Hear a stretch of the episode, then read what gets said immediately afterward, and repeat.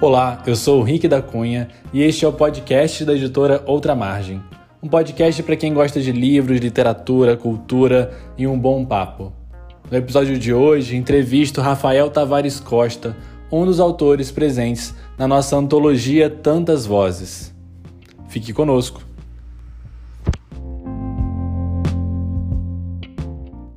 Oi, Rafael, bem-vindo ao nosso podcast. Muito obrigado por ter aceitado o nosso convite de gravar esse papo. E para a gente começar, queria que você se apresentasse para os nossos ouvintes. Quem é o Rafael, o que, que ele faz? Conta um pouco da sua vida para a gente e para os nossos ouvintes, para que todo mundo possa te conhecer melhor. Oi, Rick. Eu que agradeço o convite. Eu estou muito feliz de estar aqui hoje, de participar do podcast. Estou muito feliz do meu conto ter sido escolhido também. É... Isso tudo é muito novo para mim, mas estou bem contente. Bom, eu sou mineiro de Juiz de Fora, é, cresci no interior e mudei para o Rio, se não me engano, fazem sete anos, fizeram sete anos agora em 2020, é, que eu vim para cá, vim para cá, eu sou formado em comunicação, então eu vim para cá trabalhar com televisão. Hoje eu sou produtor e roteirista da TV Brasil e sempre é, foquei nessa área, sempre trabalhei é, com televisão, com, com audiovisual. Então, essa é a minha formação. Mas desde pequeno, a literatura e os livros estavam na minha vida. Que legal, Rafael. É interessante ver que na antologia há autores e autoras de todas as áreas. Sabe, é bem interessante ver isso que a literatura é para todo mundo. Eu sempre repito isso aqui. E eu queria que você falasse um pouco de outras publicações suas. Você tem outros tipos de publicação, outros livros, né, outros escritos publicados? Como que se dá esse relacionamento aí com a literatura? Eu tenho um conto que acabou de ser publicado pela Oribe Editorial de Brasília, é, que está disponível na internet, no site deles, mas o meu texto publicado na antologia, na, na Tantas Vozes, é o meu primeiro texto é, publicado de verdade, assim, é, né? não é um... Tirando textos que às vezes eu publiquei em blogs, essas, é o meu primeiro texto literário, vamos dizer assim porque eu sempre é, fui muito próximo da literatura, sempre gostei de ler, sempre gostei de escrever, mas desde a minha adolescência é, até a vida adulta, profissional, eu sempre me, de, me, dediquei muito ao audiovisual. Eu sempre escrevi roteiro, é, programas de TV, então eu sempre acreditei que a minha escrita ela fosse para o vídeo. É, foi tem mais ou menos uns dois anos que eu comecei a brincar, porque para mim tudo começou com uma brincadeira, né? com, é, com uma experimentação, que eu comecei a brincar com, com, com a literatura, com um texto literário. E esse é o meu primeiro conto publicado, espero que seja o primeiro de muitos. Caramba, Rafael, primeiro texto publicado na nossa antologia, assim, é uma honra pra gente isso. Fico muito feliz. E aí você falou dessa brincadeira, desse desafio de começar textos literários. Conta pra gente como é que foi esse, essa introdução sua no, na escrita literária, porque realmente o texto jornalístico é de uma forma, e o texto de literário é, já caminha por outros ambientes. Como é que foi adentrar nesse, nesses ambientes? É, eu também estou bastante feliz, muito feliz com o meu texto na antologia. Bom, é, eu escrevo desde sempre, né? Não é, uma, não é algo que não, não está presente na minha vida. Eu escrevo desde criança, leio desde criança. Mas essa escrita literária, ela sempre foi uma brincadeira, vamos dizer assim, né? É, eu sempre brinquei de escrever é, contos, escrever rascunhos e nunca levei isso muito a sério. Não que eu não acreditasse no potencial de escrever, mas eu sempre tive esse olhar, um olhar voltado para o é, audiovisual, para o cinema, para a TV. Eu sempre me via dando vazão a essa criatividade nesse, nessas plataformas. Acontece que de um tempo para cá, essas plataformas não estavam mais dando conta de tudo que eu gostaria de escrever, de tudo que, que eu tinha para escrever. Então eu comecei a olhar para a literatura com um olhar mais atento e com um olhar até mais profissional, um olhar mais é, com mais seriedade, entendeu? E foi assim que começou. E eu comecei fazendo algumas experimentações, escrevendo algumas coisas que hoje eu já olho e falo, nossa, isso está muito ruim. É, porque é normal isso também, né? Mas eu, eu sinto uma evolução, assim, eu, eu, sinto que eu tenho feito uma espécie de, é, ao longo desses últimos anos, escrevendo de forma mais é, regrada, né, com mais seriedade, é, eu sinto que, tem, que eu tenho feito, tem melhorado bastante a minha escrita. Mas é, o jornalismo e a comunicação, né, principalmente a escrita de roteiro, escrita para TV, é, elas me ajudam muito para escrever os meus próprios textos, assim, os meus próprios contos, as minhas histórias. Eu acho que acaba influenciando muito a maneira como eu extravaso a minha literatura. Assim. No texto jornalístico, a gente tem um tempo muito específico, muito fechado, e que a gente não pode passar dele. Então, a gente trabalha. Um dos grandes tra trabalhos do, do texto para a TV é o tempo, é você fazer com que todo, todo o conteúdo que você precisa passar toda a história que você precisa contar, ela tem que caber dentro daqueles dois minutos, daquele minuto, dentro de 30 segundos. Então isso influencia muito no meu texto literário na questão da, da edição, na questão da precisão da escrita, né? Eu tenho isso, essa é uma das minhas obsessões, é tentar é, falar tudo que eu preciso falar com o mínimo de recursos possíveis no sentido de, é, de tamanho, né? Então eu, eu tento ser muito preciso na hora de escrever. E isso eu tenho graças ao jornalismo, graças à, à escrita para TV, que isso é muito importante. Bom, aí a gente já tem um estilo de escrita, né? Você já deixou bem claro qual é o seu estilo literário enquanto escritor. Isso é bem legal. E é legal que você saiba disso, que você saiba o que você quer fazer, o jeito que você quer escrever. Mas agora, quais são os temas que você gosta de escrever? Tem um tema específico é, na sua escrita literária? Você tem alguma bagagem que você traz? Algum tema específico ou é amplo isso tudo? Não, não. Eu não tenho nenhum tema específico que, que, em que eu foque assim, a minha escrita. É claro que a gente nunca escreve solto no universo, né? A gente sempre escreve a partir do nosso lugar do mundo. Então eu acho que é, todas as minhas experiências, a minha vida, as coisas que eu acredito, o que eu penso, o que eu sinto, elas servem de inspiração e de, e de influência na maneira como as histórias são escritas, né? na maneira como é, essas narrativas são contadas, é, do ponto de vista também. Né?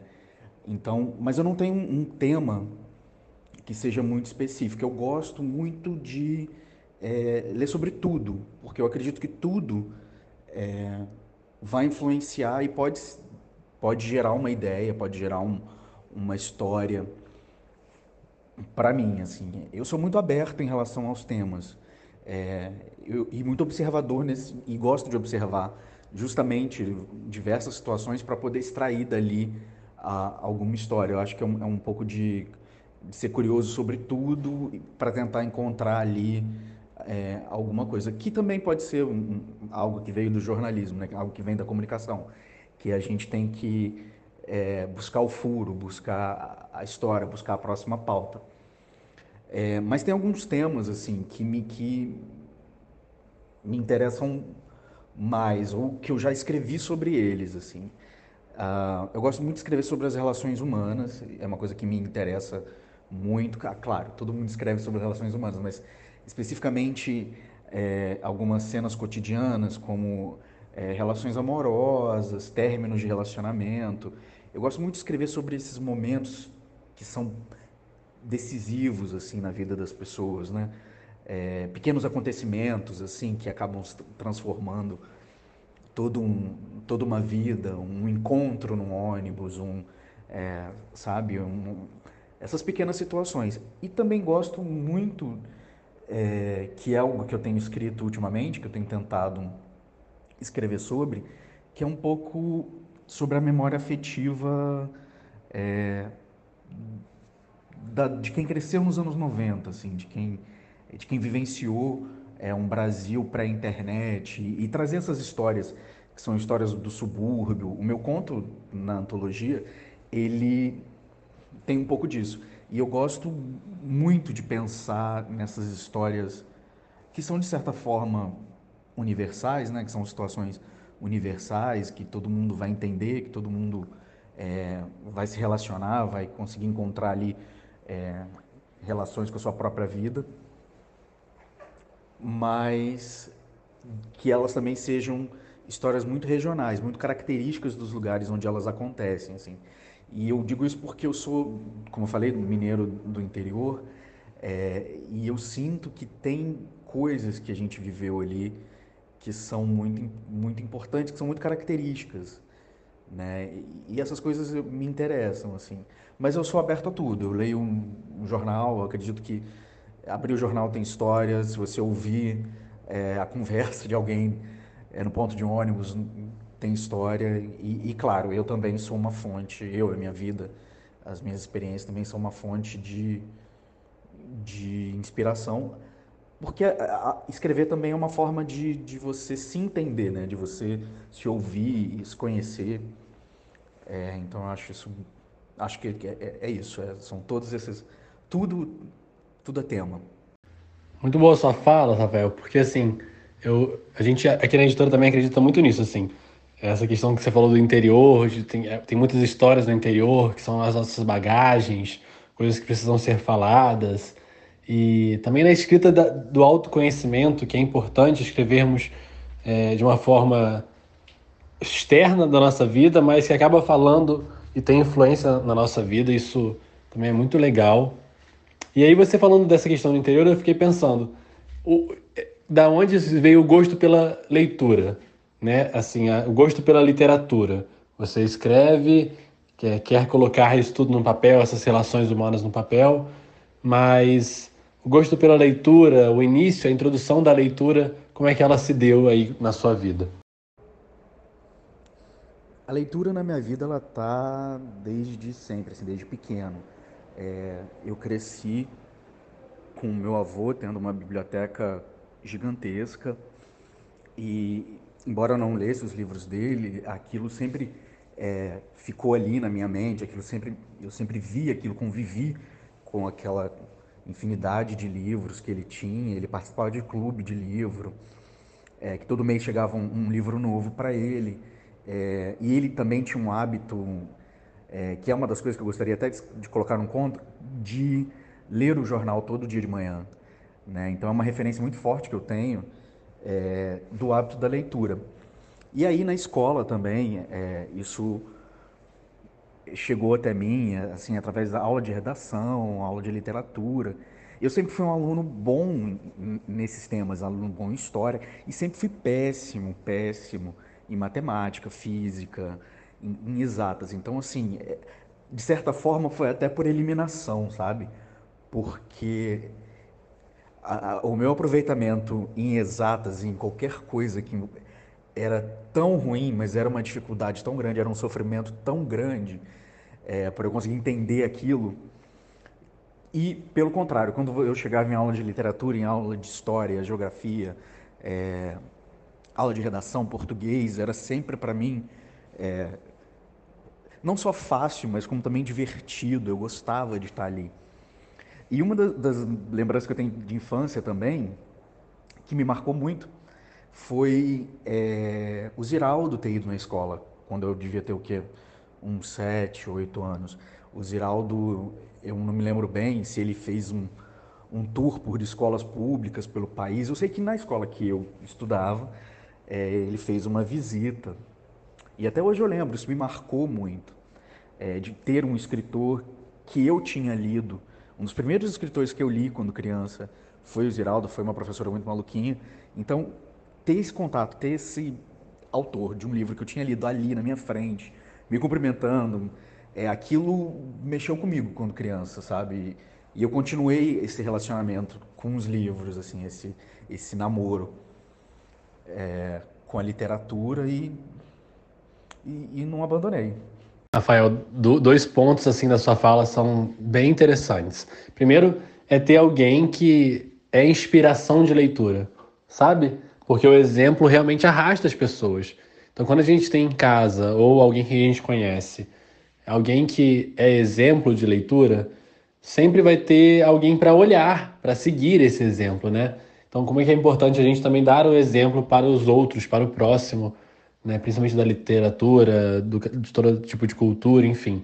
Né? Um exemplo realmente é algo muito importante. E aí você falou do outro ponto que é interessante, o Ziraldo, né? o contato com o escritor vivo, o contato com o escritor, porque quando a gente é criança, a gente acha que escritor é alguém que está morto, é alguém que usa óculos, é, já é velho e enfim, né, não é do, perto de nós.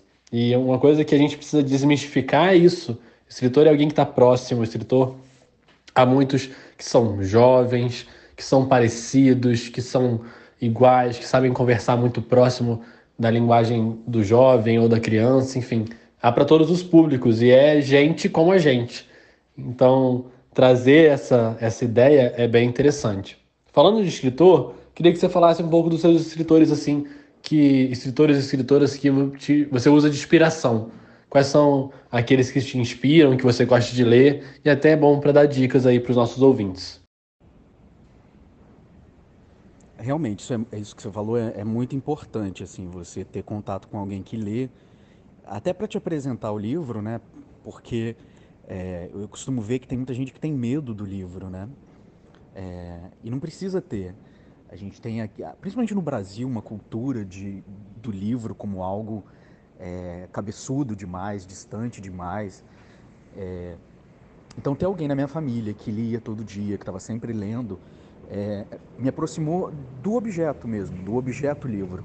É, me fez vencer uma barreira que eu acho que existe em todos nós, assim, porque a televisão, é, o cinema, não tô, não tô desmerecendo, claro, mas são artes muito mais, mais rápidas de você entender e de você se aproximar, né? A literatura, ela, ela pede um pouco mais, o livro pede um pouco mais de você.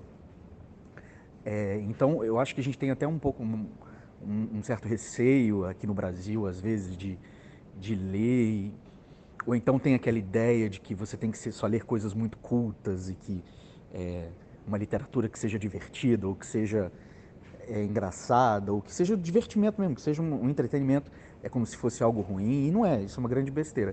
É, e, e, realmente, você vê um escritor na sua frente, que é um, que é um ser humano que faz piada, que é um ser humano acessível, isso, isso diz, muda tudo, muda toda a cara da literatura, principalmente até para quem quer escrever. Eu confesso que é, muitas vezes é, eu tive dúvida, assim, e sempre achei algo muito distante de mim, né? E, e, isso, e foi preciso vencer isso. Mas, respondendo sua pergunta, é, eu gosto muito, muito de literatura latino-americana. Eu acho que tem, um, tem uma coisa diferente no, nos latino-americanos que, que me agrada muito, assim. Então, Isabel Allende, Gabriel Garcia Marques, o, é, são autores, assim, que mexem comigo, assim. Eu sempre leio e, mas assim, o, o, a grande paixão da minha vida de leitor é José Saramago. Assim, eu acho que é, o Saramago fez tudo. Ele fez assim tudo. Mas eu acho importante ler tudo, assim, sabe? É, um livro na sua mão, leia. Nem que seja para você falar que não gostou, sabe? Nem que seja para você falar que é chato. Mas eu acho importante a gente ler é, conhecer outro, outro, outras formas de escrever, outras formas de contar uma história, outros tipos de literatura. É, eu acho ler é importante, sabe? Mas se eu tiver que indicar é, alguém, eu indico os brasileiros, claro, Machado de Assis, é, Graciliano Ramos, porque eles também são latino-americanos, claro, é, mas também os outros escritores da América Latina, que a, a nossa literatura é, é, é muito, muito boa, assim, e tem algo que realmente só existe na literatura latino-americana. É verdade, Rafael. As pessoas precisam ver que a literatura é próxima de todos nós, né? A literatura abarca toda a sociedade, a literatura abarca todas as histórias, a literatura é para todo mundo.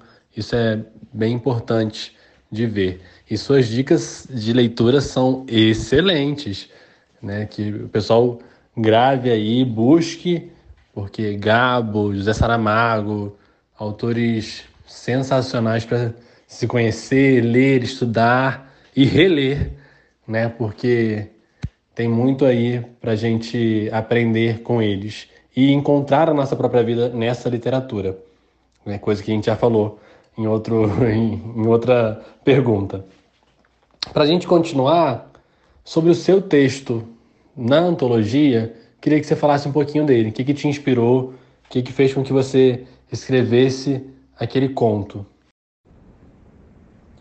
O meu texto na antologia, é, ele é um exemplo até do que a gente já conversou aqui, do de tudo te inspirar, né? De tudo ser, ser fonte de inspiração.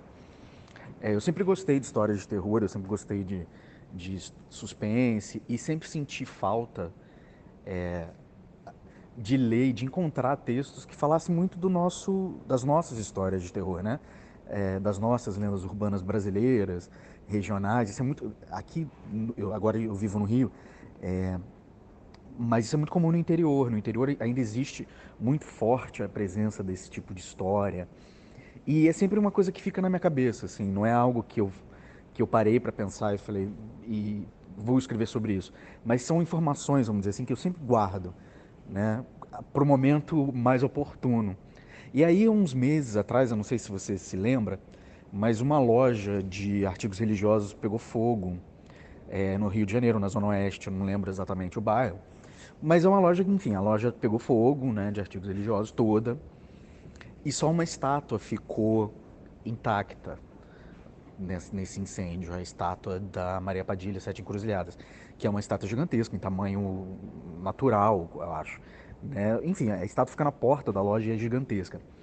Então, eu, com trabalho com, com comunicação, eu também tenho o hábito de ler muita notícia e, de, e as notícias me inspiram muito também. Eu, eu acho muito importante ler é, essas notícias porque você pode tirar personagens dali, você pode tirar histórias dali. E o meu conto, O Sorriso em Chamas, veio dessa notícia, veio desse acontecimento é, do incêndio da loja. O conto, para quem leu e quiser ler, não fala de um incêndio de, de loja, assim, não tem nada a ver com propriamente com o incêndio, da loja, mas a partir dali a história surgiu. A partir dali eu vi que, que tudo isso se encaixava. A minha, o meu interesse por essas histórias do, do interior, é, o meu interesse por histórias de terror, pelas nossas histórias de terror, junto com coisas que só acontecem é, na América Latina, que eu falei agora há pouco, porque tem um pouco disso também, de um tipo de história, um tipo de notícia que só é possível no Brasil, como só seria possível em qualquer outro país da América Latina.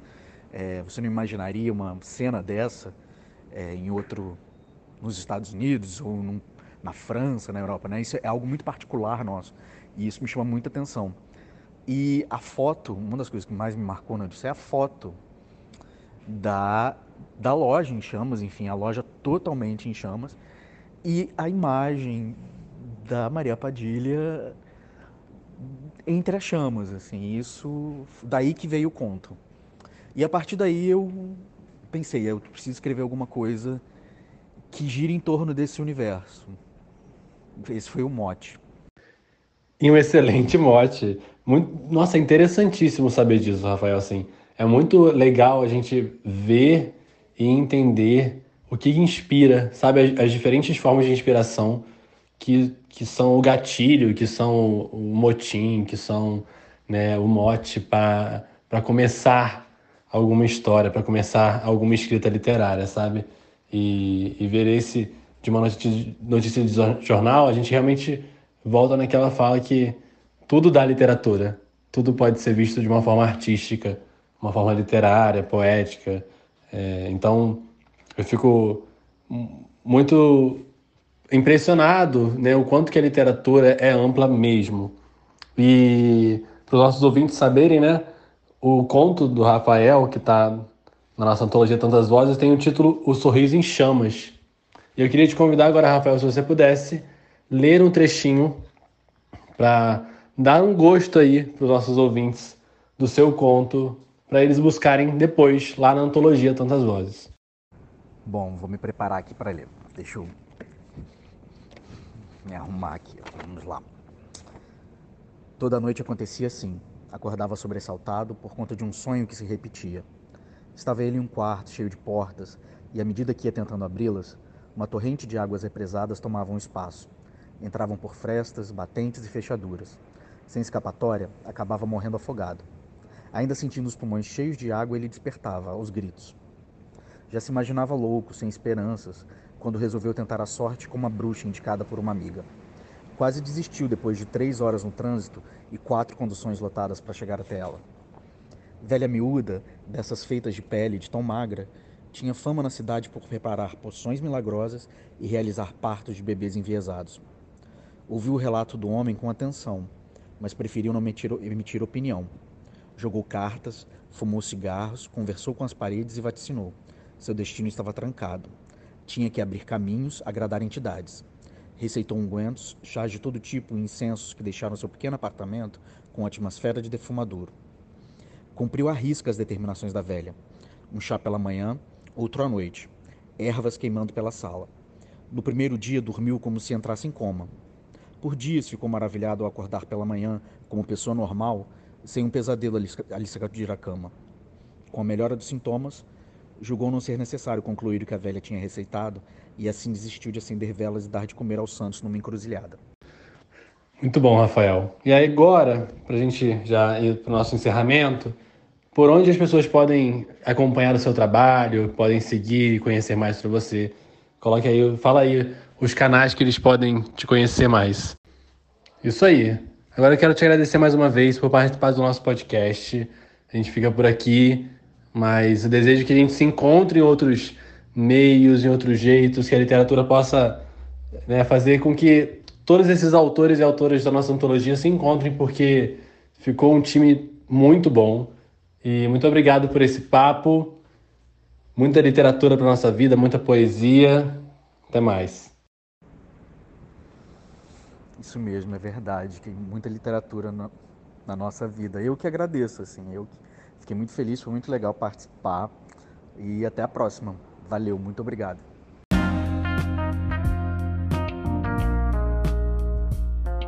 E esse foi mais um episódio do podcast da editora Ultramargem. Para conhecer mais da nossa editora, pesquise nas mídias sociais Editora Ultramargem ou acesse o nosso site www.editoraultramargem.com.br. Até mais!